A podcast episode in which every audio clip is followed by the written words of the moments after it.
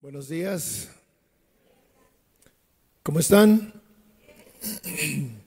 Pues felicitaciones para ustedes que temprano buscan al Señor, ¿verdad? Dice la palabra de Dios, temprano yo te buscaré y seguramente que seré bendecido, ¿verdad? Hoy es el día especial, Día del Señor, donde los hijos de Dios se reúnen para estar en, comunión con su Padre, para recibir instrucción, bendición, ser llenos. Bien, pues, Pastor me, me encomendó la tarea de hablar esta mañana con ustedes la palabra y él me dijo, si quieres puedes eh, tocar cualquier tema, pero como el tema que hemos estado tocando ha sido la oración, y como yo entiendo que la oración es un tema eh, muy importante, y la oración, saber orar o entender lo que es la oración, para mí y para Dios es muy importante que nosotros lo podamos entender. Yo le dije, quisiera otra vez seguir con el tema de la oración ya que es muy relevante para nosotros eh, poder entender esto y especialmente porque para algunos es un tema que no es tan relevante. Esta, esta acción eh, para algunos no es tan importante, ya que muchas personas dedican muy poco tiempo para orar. Hay quienes ni siquiera oran. Y yo quiero que entendamos que para Dios es, eh, la oración es un instrumento muy poderoso. La oración es el medio por el cual Dios se comunica con sus hijos y sus hijos se comunican con Dios. La oración eh, es vital para nosotros, los que creemos en Dios. Uno de sus discípulos con esta eh, parte de ese versículo o con esta petición fue que comenzamos este tema de la oración. Cuando uno de los discípulos se vio al Señor orando, al Señor Jesús orando, y yo creo que fue para él tan impactante verlo y escucharlo orar al Padre, que le dijo, enséñanos a orar. Y verdaderamente que nosotros deberíamos de dedicar tiempo para aprender a orar. Porque orar no es eh, ir a un lugar o a la iglesia a pedir y pedir y pedir, no. La oración eh, es, es el medio con el cual nos comunicamos a Dios, más allá de peticiones, es hablar con Dios. Este discípulo sabía que los estaban preparando para eh, extender el Evangelio, para predicar. Y él sabía que era importante eh, la predicación, saber predicar. Pero él no le dice, enséñanos a predicar. Su petición es, enséñanos a orar. Y antes de entrar en el desarrollo de, de lo que, de este tema que yo he titulado Cuando Dios nos invita a orar, yo quisiera invitarlo a orar. Cierre sus ojos y vamos a pedir a Dios que nos hable en esta mañana. Acompáñeme a orar. Padre, en esta mañana, Dios, que nos hemos reunido tus hijos, más allá del propósito de pedir, enséñanos a orar. Enséñanos a entender la importancia que tiene la oración para ti y que debe de ser la misma importancia para nosotros cuando estamos delante de ti, Señor, cada día, en cada momento, en cada circunstancia, en todo tiempo, Dios. Señor, que tu Espíritu Santo nos enseñe, nos hable en esta mañana. Lo pedimos en el nombre de Jesús. Amén. Yo les decía que la oración es un instrumento poderoso en las manos de Dios. Usted puede entender lo que es eh, tener en las manos un, instrumento poderoso. Por ejemplo, los soldados eh, eh, tienen diferentes capacidades, las armas que, usan, las pistolas, este, las herramientas de trabajo, la maquinaria. Y a veces uno ve la manera como funcionan y lo que pueden hacer con esas herramientas y nos maravillamos. Yo le puedo decir que la oración es, es, la herramienta más poderosa que nosotros pudiéramos entender y encontrar. La oración es en esencia lo que nos conecta con Dios. La oración es, eh, eh, eh, es la manera de poder entender sus propósitos. La oración para Dios tiene como finalidad que tú conozcas los propósitos de Él, sus propósitos. Nosotros muchas veces no le damos tiempo a, tratar de escuchar cuáles son los propósitos de Dios. Y a lo mejor tú dices, bueno, es que estoy orando y no escucho su voz. Pero muchas veces cuando estamos orando, Dios pone pensamientos. O cuando estamos leyendo su palabra, resaltan eh, frases que es lo que Dios quiere hacernos entender. Cuando nosotros oramos eh, y, y pedimos que enséñanos a conocer tu voluntad, ¿cuál es tu voluntad para mí? Hace unos días eh, platicaba con, con una chica y estaba ella muy triste porque su novio pues estaba tomando una decisión diferente de, dejarla, de, de, terminar esa relación. Y ella estaba muy triste y es lógico. Pero en medio de todo eso yo le decía, este, pídele a Dios cuál es su voluntad.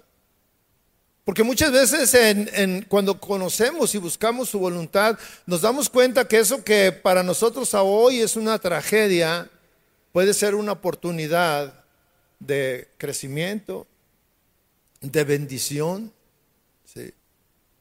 Y así podemos nosotros aprender a vivir dentro de la voluntad de Dios.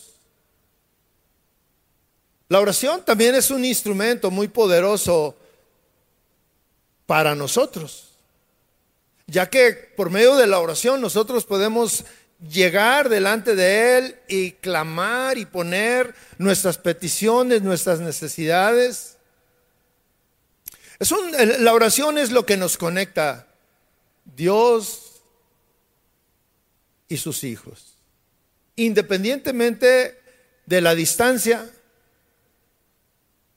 hace unos días recibí un mensaje de un hermano de aquí en la congregación y, este, él me estaba haciendo una petición y, yo vi su, petición, yo sabía que estaba fuera de la ciudad y, le, le, mandé, eh, le iba a llamar cuando yo me desocupé, le iba a llamar, ya era como las 7 de la noche, le iba a hablar por teléfono y como sabía que estaba fuera de la ciudad eh, en, en, en Europa, yo dije, ay, este, no sé qué hora puede hacer allá, y le, le mandé un texto y le dije que si podía hablar, y me dijo, sí, háblame. Y, le llamé, mi teléfono, le llamé, y me dice, estoy en, eh, en Corea. Y yo me quedé sorprendido y estábamos platicando él en Corea y yo aquí en Guadalajara. Por medio de un, de un teléfono, y como yo ya tenía este tema, yo decía, qué tremendo es cuando tú te puedes comunicar con alguien que está tremendamente lejos o que ni siquiera sabes dónde está, pero puedes escuchar su voz. Y la oración es algo así que nos conecta, independientemente de donde tú estés. Dios siempre está ahí. Y, cuando tú oras, cuando tú pones ah, delante de, Dios tus peticiones, ahí está Dios y te está escuchando. Es un instrumento poderoso para nosotros la oración. Yo decía que la oración, por un lado, nos permite conocer la voluntad de Dios, pero no solamente conocer su voluntad, e, e, el conocer su voluntad tiene un propósito, hacer su voluntad. La oración, mis hermanos, no es para decirle a Dios lo que Él debe de hacer, porque muchos eh, pensamos que Dios es nuestro sirviente y que lo que le pidas, Él lo tiene que hacer. Y, lo tiene que hacer como tú quieres y a la hora que tú quieres. Pero la oración, si es un medio para presentar nuestras peticiones, pero nuestras peticiones siempre estarán sujetas a su voluntad. Debemos de tener en cuenta que si eh, no están eh, resultando las peticiones o no las estamos obteniendo como nosotros las pedimos, Seguramente es porque Dios tiene algo mejor para nosotros. Porque Dios nunca hace nada para dañarnos. Todo lo contrario, Dios ha hecho todo para nuestro beneficio. Dios incluso dice la Biblia que dio su vida por nosotros para que tuviéramos vida. Entonces la eficacia de la oración depende de principalmente de la voluntad de Dios. Con esto en mente, quise poner un panorama de lo que es la oración para Dios y lo que es la oración para nosotros, o cómo debemos de verla. Yo quiero que me acompañe a leer Mateo 7, versículo 7. Dice así, pidan y se les dará. Está hablando el Señor Jesús. Está haciendo una invitación. Pidan y se les dará. Busquen y hallarán Llamen y se les abrirá. Porque todo el que pide recibe. Y el que busca halla. Y al que llama se le abrirá. ¿O qué hombre hay entre ustedes que si su hijo le pide pan le dará una piedra? O si le pide un pescado le dará una serpiente. Pues si ustedes siendo malos saben dar buenas dádivas a sus hijos, ¿cuánto más su Padre que está en los cielos dará cosas buenas a los que le pidan. Esta es una petición con una ilustración de parte del Señor Jesús. El Señor Jesús siempre eh, eh, daba una enseñanza y luego ponía una ilustración para que todos entendieran perfectamente cómo era esta ilustración o de qué se refería. Y la gente podía entender claramente porque les hablaba y ponía ejemplos que ellos eh, podían vivir, que ellos entendían, que ellos tenían a la mano. Una de las, de las cosas importantes que debemos hacer como creyentes es responder bíblicamente a las circunstancias por las cuales estamos pasando. Todos tenemos aquí diferentes circunstancias que vivimos, diferentes problemas. Cada una de estas eh, circunstancias que estamos viviendo está diseñadas para acercarnos a Dios.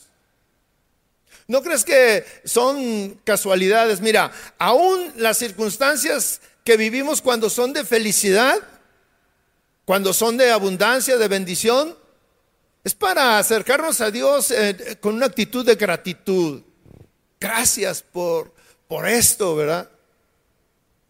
En alguna ocasión que yo he recibido una noticia o, he recibido un buen pago por mi trabajo o algo, este, inmediatamente que lo recibo, cierro los ojos y le doy gracias le digo, Señor, gracias por esta bendición.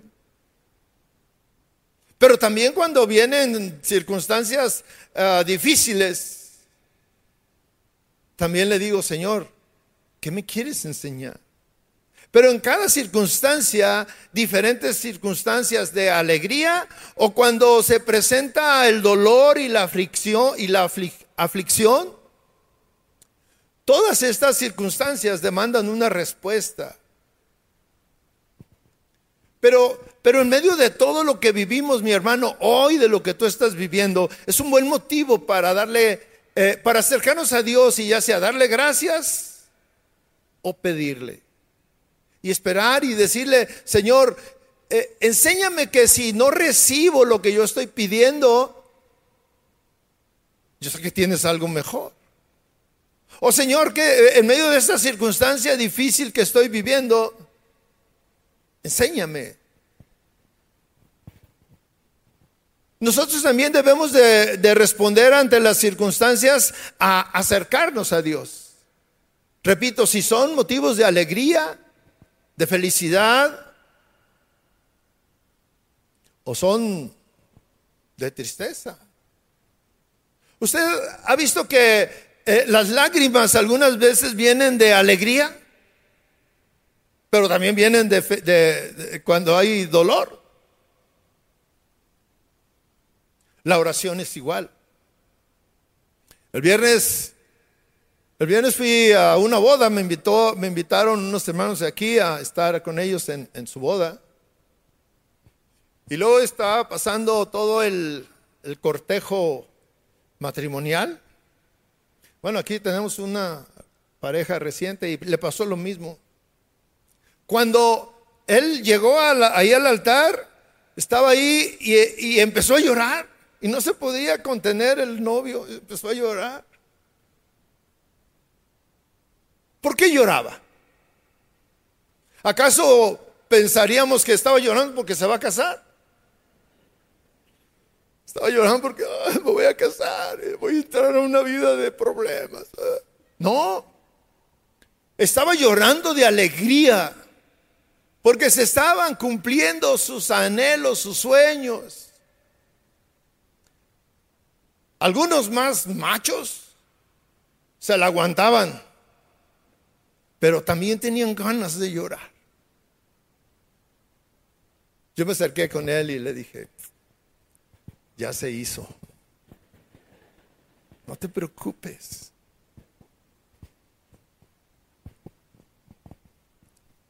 Pero también he ido con alguien que hay que consolarlo y está llorando.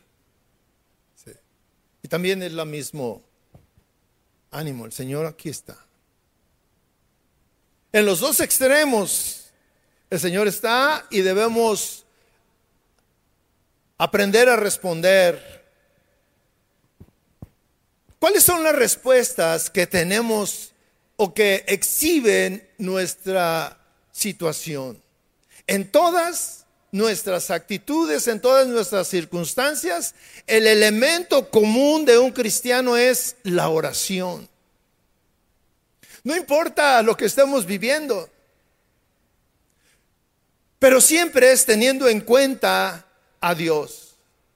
Porque siempre, siempre, siempre, siempre, la circunstancia por la cual estemos viviendo, la cual estemos pasando, tiene un propósito. Y el propósito siempre de parte de Dios es que vayamos a orar. Orar para dar gracias por las bendiciones que recibimos. Orar para suplicar fortaleza en medio de las aflicciones. Orar para, para que nos dé dirección, para, para vivir y cómo comportarnos en un mundo lleno de problemas, de violencia. Orar pidiendo protección. Orar para pedir sabiduría, para vivir en armonía con tu familia, con tus hijos, con tu esposa, tu esposo. Pero especialmente orar para conocer la voluntad de Dios para tu vida en ese día específicamente. Y Dios quiere responder a tu oración. Dios quiere que, que, tu oración esté alineada con sus propósitos y que tú estés contento y que tú le des gracias porque no entiendes lo que está pasando, no entiendes por qué estás viviendo eso, pero sabes que es la voluntad de Dios. Cuando nosotros oramos, sabemos que hay cosas que el único que puede actuar es Dios.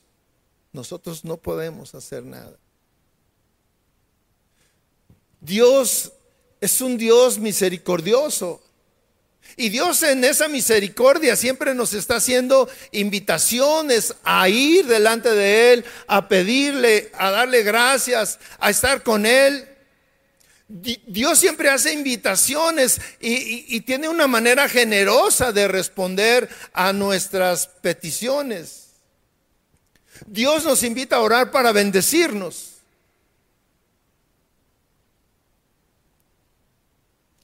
Pero ¿Cómo podemos nosotros interpretar la respuesta a todas estas invitaciones? Mire, cada domingo, o algunos cada que eh, hay personas que todos los días escuchan predicaciones. Y en cada una de esas predicaciones siempre está involucrada la palabra de Dios. Y cada que escuchamos la palabra de Dios, siempre hay una invitación de Dios a hacer algo.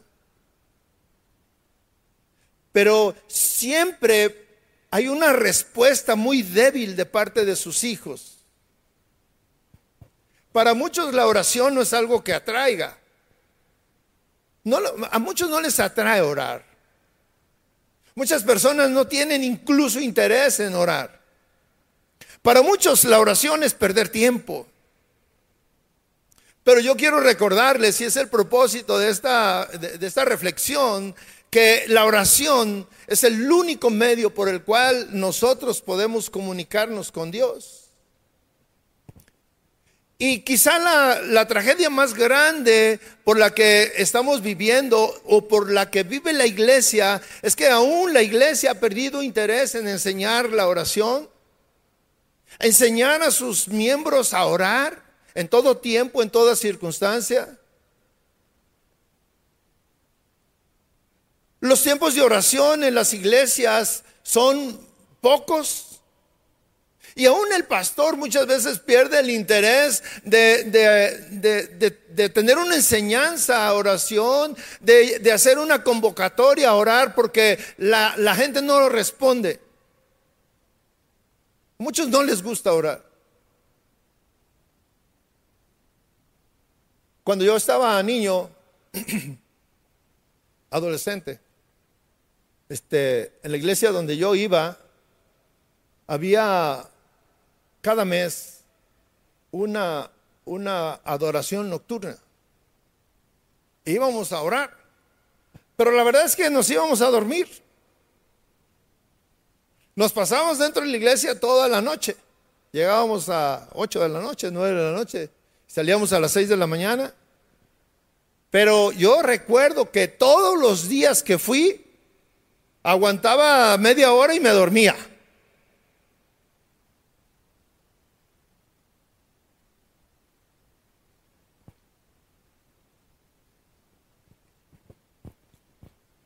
Hemos hecho aquí en esta iglesia convocatorias a orar. Queremos orar todos los miércoles de 7 a 8 y vienen 10 personas.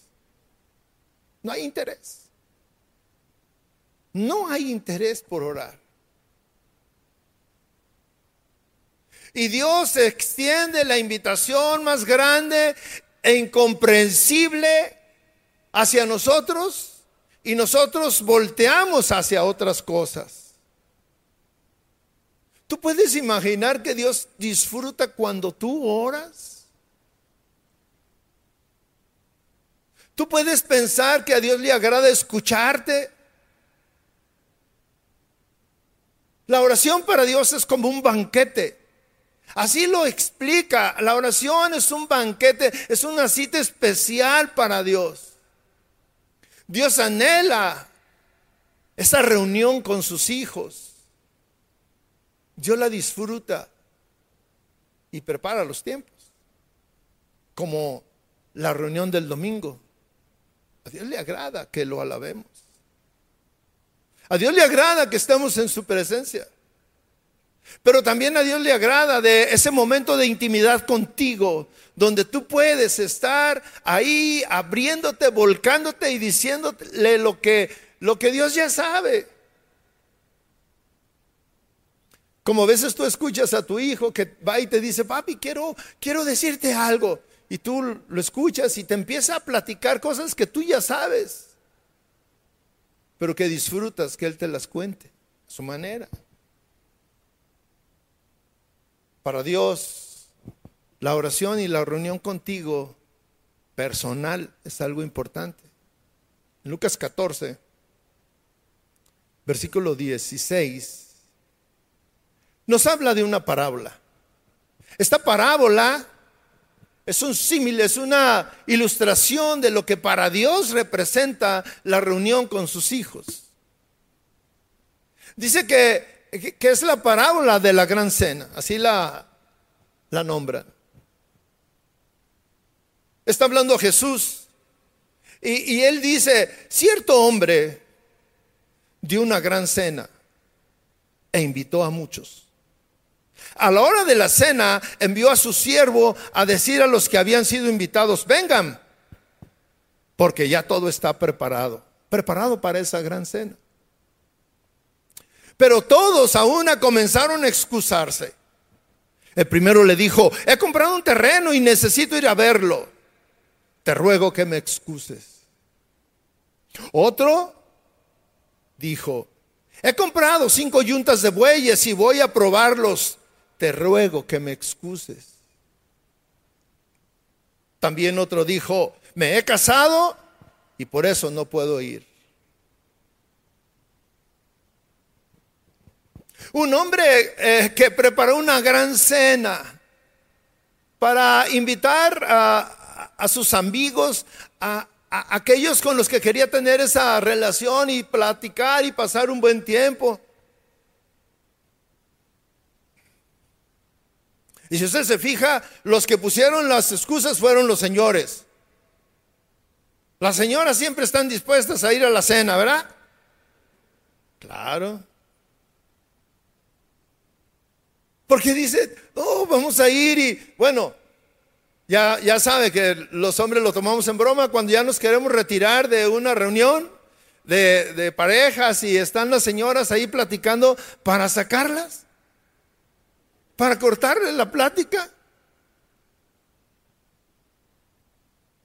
Y el Señor dice que cierto hombre, ese cierto hombre es Dios, es el Señor que preparó una gran cena e invitó a muchos. Y le dijo a su siervo, ve y diles que ya está todo preparado. Y, todos, todos, dice, comenzaron a poner excusas.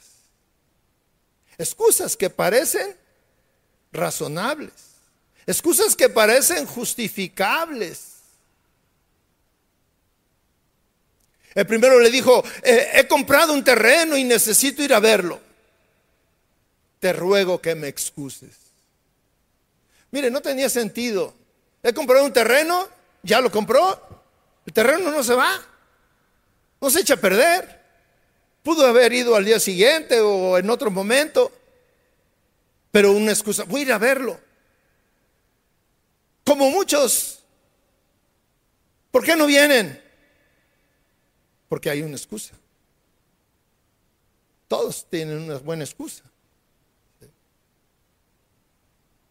Otro le dijo, he comprado cinco yutas de bueyes y voy a ir a probarlos. Te ruego me excuses. El trabajo. El trabajo.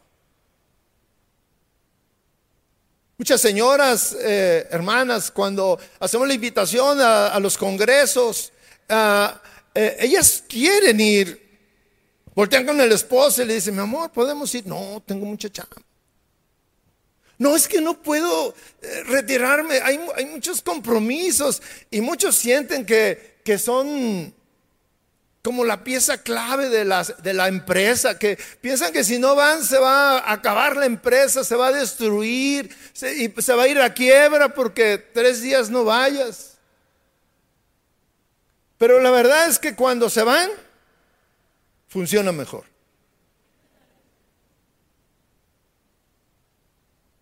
Hasta luego le dicen, oye, deberías de tomarte un mes. Trabajamos más a gusto sin ti.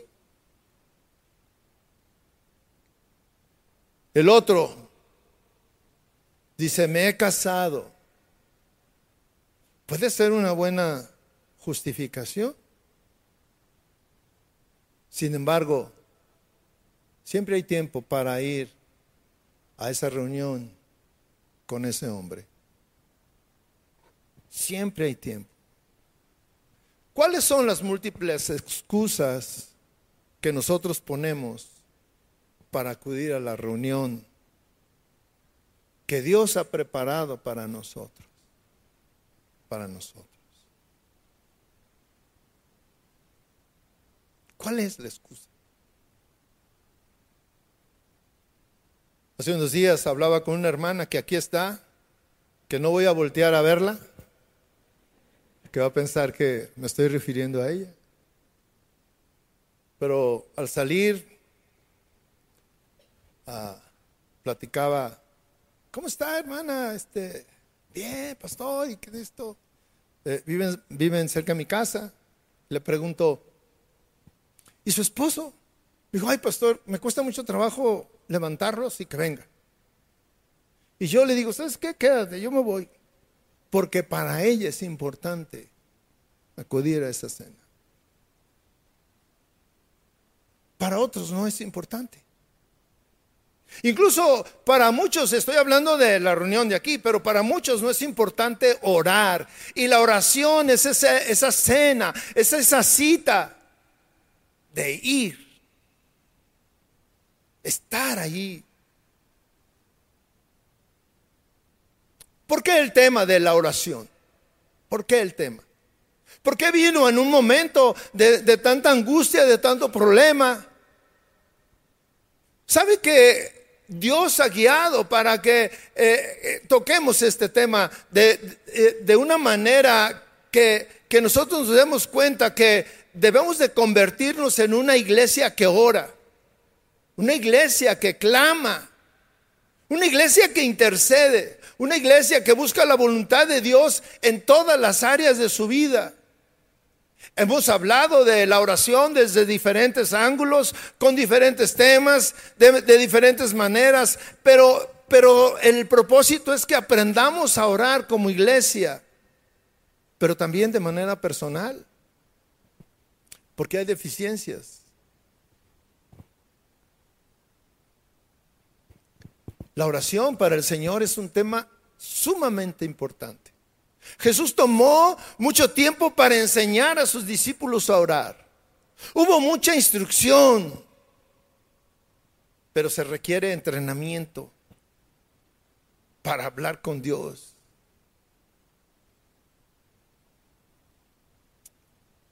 Se necesita más instrucción para hablar con Dios que para hablar con los hombres. Con los hombres es muy sencillo porque te paras delante de quien tú quieras y platicas y le hablas y recibes la respuesta. Para hablar con Dios se necesita más. Pero especialmente se necesita motivación. Debemos ser un pueblo que sabe y experimenta el poder que tiene la oración, el poder que tiene Dios cuando tú oras.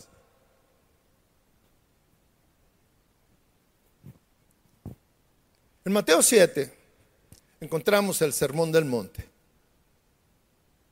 El Sermón del Monte es el mejor sermón que jamás se haya predicado. En este sermón, Señor Jesús menciona ampliamente del tema de la oración. Y ahí, ahí en este sermón, el Señor enseña qué debemos esperar cuando oramos.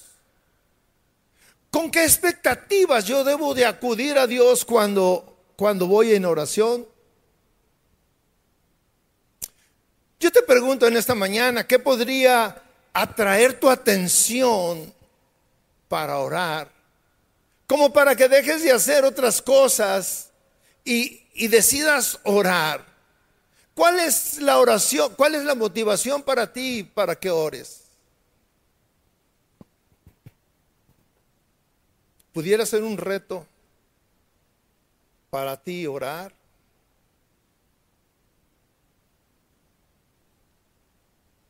En lo que yo estaba, en el, texto que yo comencé a, orar, a, hablar, encontramos una invitación.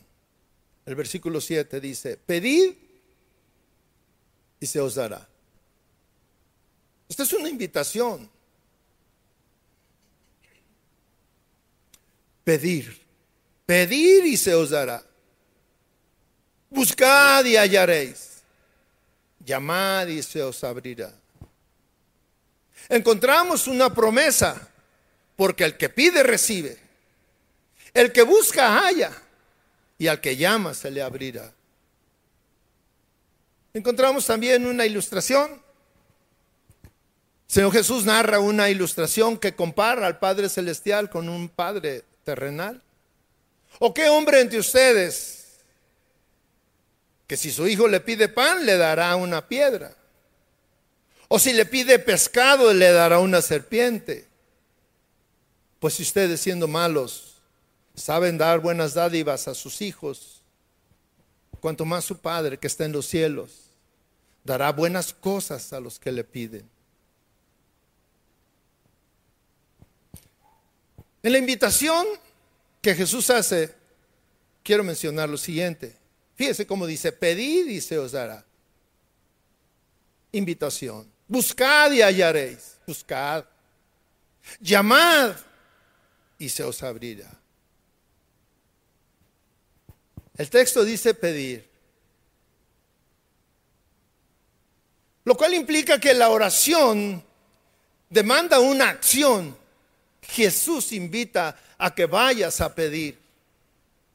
El diccionario de la Real Academia define este verbo de pedir como, como hacer un requerimiento, hacer una petición que envuelve una necesidad. Pedir es, acudir a alguien en quien tú confías y, que además tú piensas que Él tiene la capacidad o tiene el poder o tiene los medios que tú necesitas o que se necesita para suplir tu necesidad. La oración es un acto de fe. Cuando acudimos a Él, debemos pedir con fe, actuar con fe. En segundo lugar, orar demanda una pasión. El texto dice buscar. Eh, eh, el término de buscar eh, le pone un sentido de pasión, de urgencia, por las peticiones que nosotros hacemos. No debemos acudir a Dios con una oración desanimada, desabrida, aburrida. Dios quiere y nosotros debemos acudir a Dios con pasión compasión.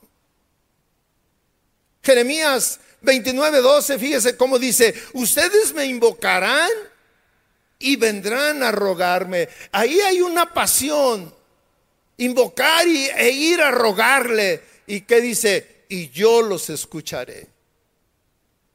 Me buscarán y me encontrarán cuando me busquen de todo corazón. Ahí está encerrada una pasión. Y dice, me dejaré hallar de ustedes, declara el Señor.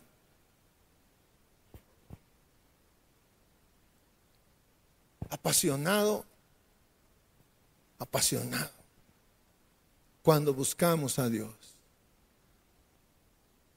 La pasión debe de desbordar eh, nuestra, nuestras actitudes. Usted entiende lo que cuando alguien se apasiona por algo, por los deportes, por las modas, por tantas cosas nos apasionamos, pero por, por, por orar por, invocar al Señor no nos apasionamos. A veces nuestras oraciones son, bueno, así como un requisito, como llenar la fórmula y bueno, ya te pedí eso y pues, ay, cuando tú quieras me, me respondes. No. Muchas veces nuestra oración no tiene nada de pasión y tiene muchas dudas. ¿Acaso Dios me, me contestará. Pero el que ora con pasión sabe que Dios va a escuchar. Finalmente, lo que dice el versículo 7 es llamad. Y este llamad es un término o una acción más compleja, porque demanda paciencia, demanda perseverancia. Estamos hablando con que tenemos un sentido de necesidad, el cual al cual no vamos a renunciar fácilmente hasta que haya una respuesta. Y mire cómo va el texto, cómo nos dice y cómo lo explica el Señor. Pedid lleva a buscar y buscar lleva a llamar. Jesús nos invita a, que haya una intensidad en nuestra oración. Empiezas con algo ah, sencillo, pedir por tu necesidad. Pero luego una búsqueda intensa, buscar. Y luego ya un sentido de urgencia, llamar. Señor, ya llegué, escúchame.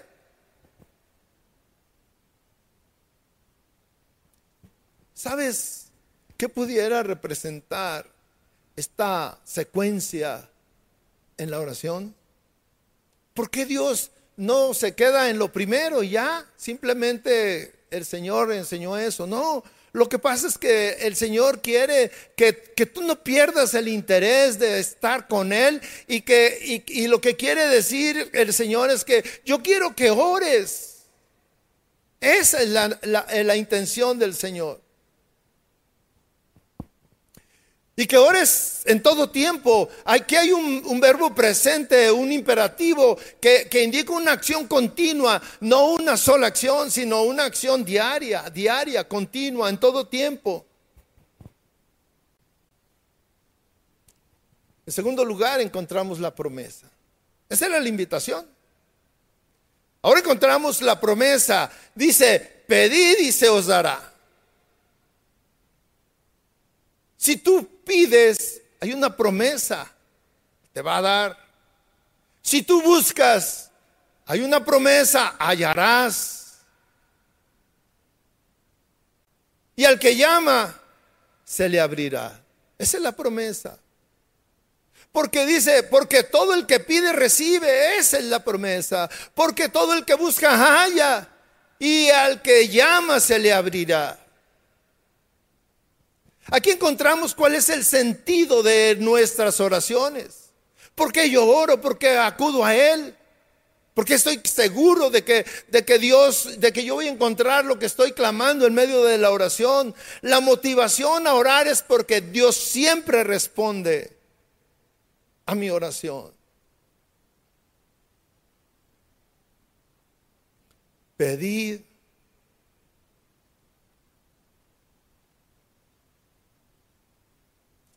Porque el que pide, recibe. Si tú no pides, no recibes. Buscar, que busquemos a Dios. Que vayamos a su palabra. ¿Qué dice su palabra? Que busquemos su voluntad.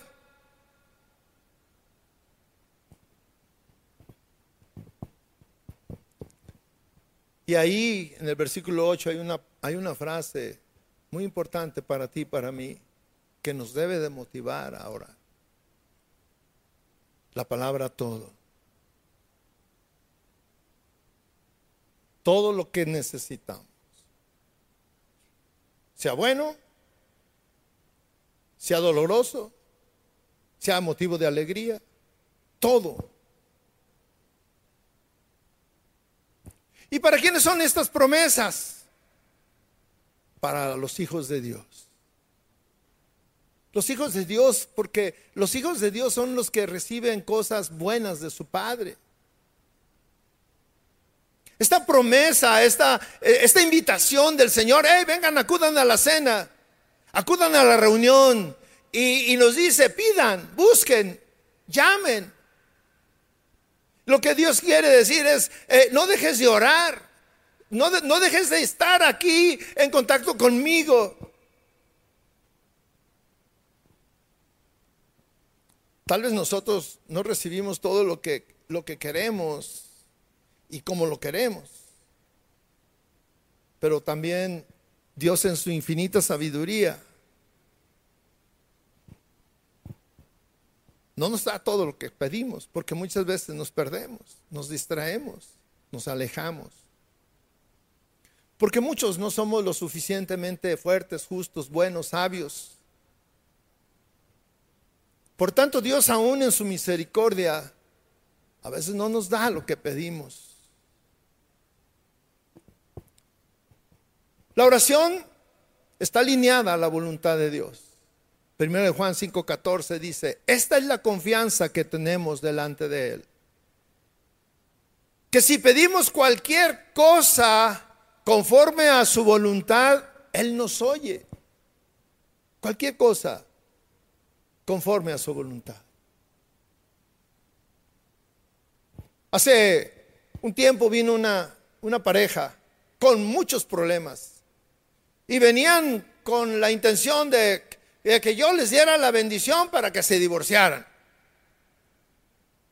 Dijo, pastor, si usted nos dice, mire, yo nada más quiero saber si está bien que me divorcie. Y yo le dije, ok, vamos a buscar en la Biblia, vamos a buscar en la palabra de Dios si es su voluntad que te divorcies por ese problema que traen se me quedó viendo y me dice, ah, ya me desarmó. Pues claro, hay cosas que no son dentro de la voluntad de Dios.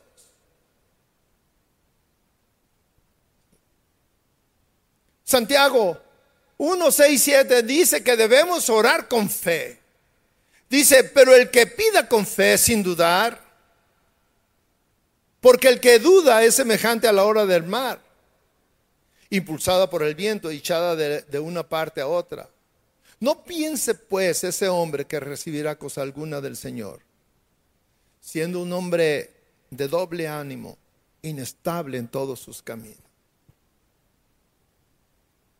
Pero el que pida, pida con fe, no dudando. Estando seguros, Dios te va a dar la convicción de que lo que estás pidiendo es conforme a su voluntad. Porque también si tú estás pidiendo una necedad, también vas a saber que es una necedad. Y tú ya sabes que no lo vas a recibir. Aunque ayunes y, y, hagas sacrificios y todo lo que quieras, Dios no te va a responder. Pero cuando es conforme a su voluntad y tú crees y lo harás con fe, Dios te va a escuchar. Santiago 4.3 nos dice que debemos de pedir sin egoísmo. Dice, piden y no reciben. Está hablando Santiago, aquellos que, que, no oran. Y dice, piden y no reciben porque piden con malos propósitos para gastarlo en sus placeres.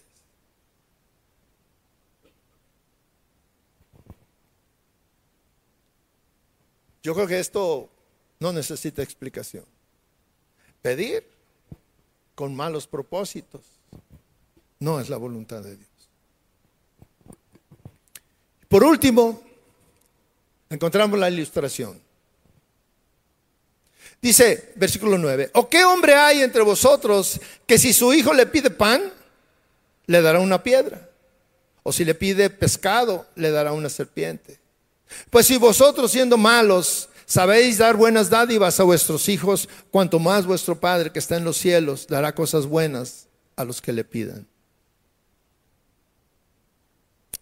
No debemos olvidar que el sermón del monte fue predicado en Galilea. Galilea, un lugar donde los alimentos más comunes eran el pescado y el pan.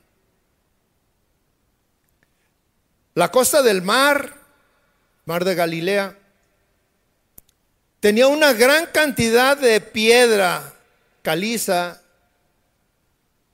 que estaba alisada por el agua y estaban así como redonditas, le llaman de canto rodado. Pero también había una gran cantidad de pescados, de, perdón, una gran cantidad de serpientes que se escondía entre esas rocas. Y esas rocas, por tanto, estarse eh, tallando, pues ya estaban redondas y se asemejaban a panes. Pero abajo de esas rocas, de esas piedras, había serpientes. Por eso la ilustración que él usa, las ilustraciones que el Señor usaba para cada enseñanza y en cada circunstancia eran ilustraciones que la gente podía entender.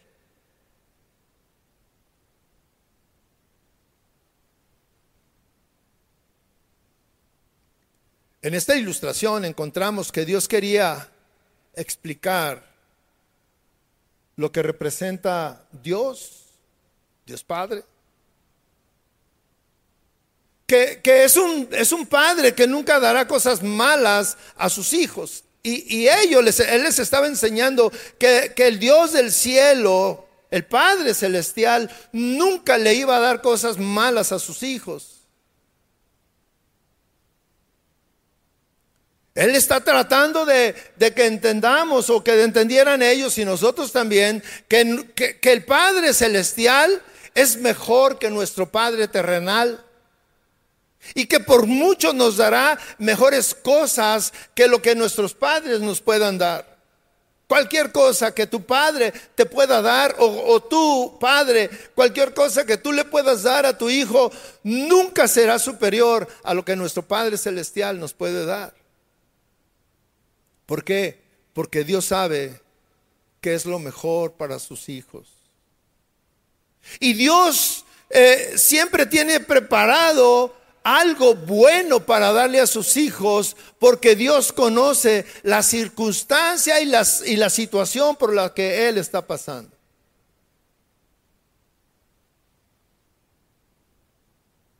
Hace unos años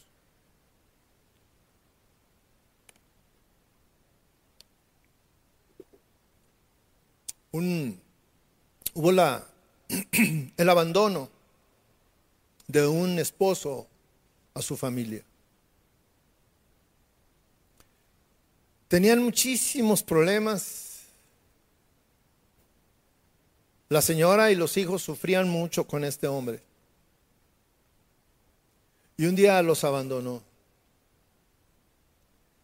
Y, y la hermana no sabía hacer nada más que estar en su casa. De su casa ella sabía hacer todo, pero fuera de su casa no sabía, no, no, no tenía experiencia en los negocios, en trabajar, en ganar el sustento. Y ciertamente que cuando vino, pues estaba devastada y, y muy triste. Lloraba. Y yo no tenía palabras para, consolarla y explicarle la situación y ella me decía, ¿por qué Dios permitió esto? Dije, hermana, ciertamente que no tengo una respuesta para decirle por qué. Dije, pero yo creo que Dios tiene un buen propósito para usted. Dios la ama, a usted y a su familia. Y Dios la va a cuidar, y Dios la va a proteger, y Dios va a salir por usted. Pasó el tiempo, un año, algo así. Y un día la encontré, me dice, pastor, estoy bien feliz. Yo le dije, ¿por qué, hermano? Cuénteme. Dice, mire, empecé, eh, una amiga me, eh, que se enteró de mi situación me dijo, no te preocupes, vente y vamos a vender esto. Le entró a una de esas cadenas de que hay muchas señoras vendiendo cosas. Hijo, le entré a eso y mire, ahora ya soy como la, la jefa de, de un grupo. Dice, y recibo de todo lo que ellas venden y aparte de lo que yo vendo. Dice, ya no necesito a mi esposo económicamente. Le dije, hermana, no diga eso. Pastor, ahora entiendo que Dios me quería librar de un hombre malo, un hombre que siempre nos, nos trató mal, que siempre me hizo sufrir, que siempre me humilló. Dice, yo no me voy a casar, yo no quiero nada, dice, no es que voy a rehacer mi vida. Pero, hermano, ¿está mal que le dé gracias a Dios porque se lo llevó? Le dije, no, hermano, no me meta en problemas. Así como cuando vino y me decía que, que, que, que, por qué, le dije, no tengo respuesta y para esto tampoco tengo respuesta, mi hermano.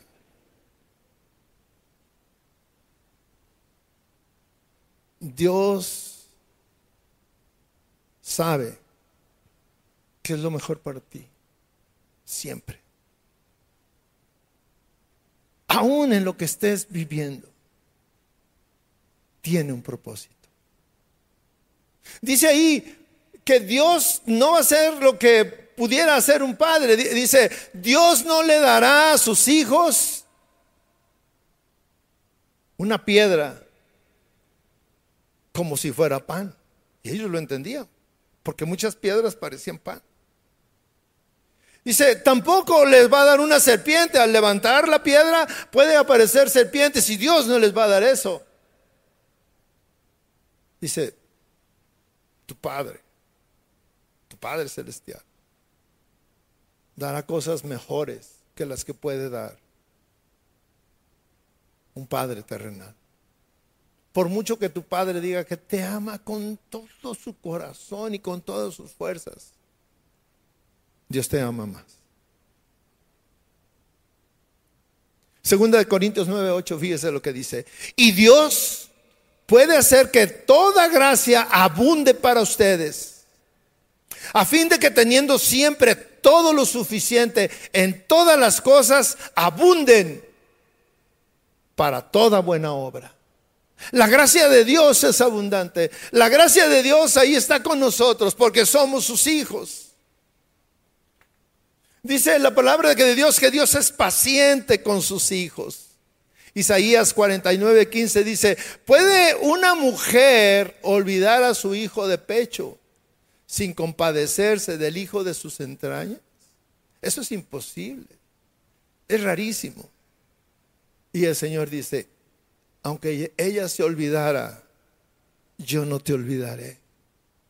Tú estás en la mente de Dios siempre, todo el tiempo. Y Dios ha preparado esa cena para que tú vayas ahí. Dios siempre está cercano con nosotros. Tú te puedes imaginar e-, esa, esa, esa reunión con, con tus amigos, con, con que te invitan a una cena formal y a una cena que sabes que va a estar muy padre y que vas a encontrar a tus amigos y que vas a poder platicar y todo eso. La oración es algo similar o mejor. Te vas a reunir con el Señor todos los días para platicar con Él de todo. Dios está cercano a nosotros. Mateo 28, 20 dice así. Está hablando el Señor. Y dice, enseñándoles a guardar todo lo que les he mandado. Y recuerden, esta palabra debe ser muy fresca todos los días en nuestra vida. Y recuerden, cuando tú vas a hacer oración, cuando tú te sientes desanimado y dices, y recuerden, yo estoy con ustedes todos los días hasta el, hasta el fin del mundo. De tal manera que sea el gozo de la prosperidad, o sea, el dolor de la aflicción, debemos tener la actitud, debemos abrazar la actitud de acercarnos más a Dios. Entre todas las, posibles respuestas que podamos exhibir, que podamos manifestar, la oración es un elemento común. Orar en todo tiempo. Como a los esposos Ahora que fuimos a esta boda el viernes, yo les decía, estarán juntos en el dolor, la aflicción, la salud, la enfermedad, en la alegría, en la tristeza. En todo tiempo debemos acudir a Dios en oración con acción de gracias por lo que estemos viviendo. Cierre sus ojos. Cierre sus ojos, por favor. Vamos a tener una hora de oración.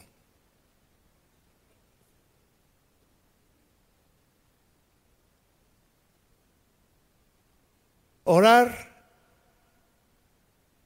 es la cosa más sencilla que podemos hacer. No tienes que aprender nada, no tienes que ser un erudito, no tienes que tener teologías ni, ni tienes que tener doctorados. Es hablar de lo que hay en tu corazón con Dios. de tus limitaciones, de tus fracasos, de tus derrotas, de tus alegrías, de tus problemas, de lo que llena tu mente. Dice la palabra de Dios que el Señor, un hombre, preparó una gran cena e invitó a todos. Hoy en esta mañana tú acudiste a esa invitación. No vamos a hablar de los que pusieron excusas, sino vamos a hablar de los que acudieron al llamado. Tú acudiste al llamado. ¿Cuál es la expectativa que tú tenías al acudir al llamado? estar con mi Señor, agradar Señor, adorar a mi Señor, abrir mi corazón y, y poner delante de Él mis angustias, mis peticiones, mi necesidad. Y Dios conoce, Dios te conoce. Conoce más de ti que tú de ti. Hoy en la mañana que yo oraba le decía, Señor, tú sabes cuánto pelo tengo. Lo tienes contado. Yo no, yo no sé. Como así mismo tú conoces cosas más profundas de mi vida. Cosas que incluso ya no recuerdo. Señor, lléname en esta mañana. Señor, enséñame a conocer tu voluntad. Lo que estoy viviendo es conforme a tu voluntad y tiene un propósito. Enséñame, enséñame cuál es ese propósito. Transformarme, transformarme, cambiar mi manera de pensar a ser un hombre para tu gloria. Que mis actos, que mis hechos te glorifiquen. Que lo que yo soy te honre.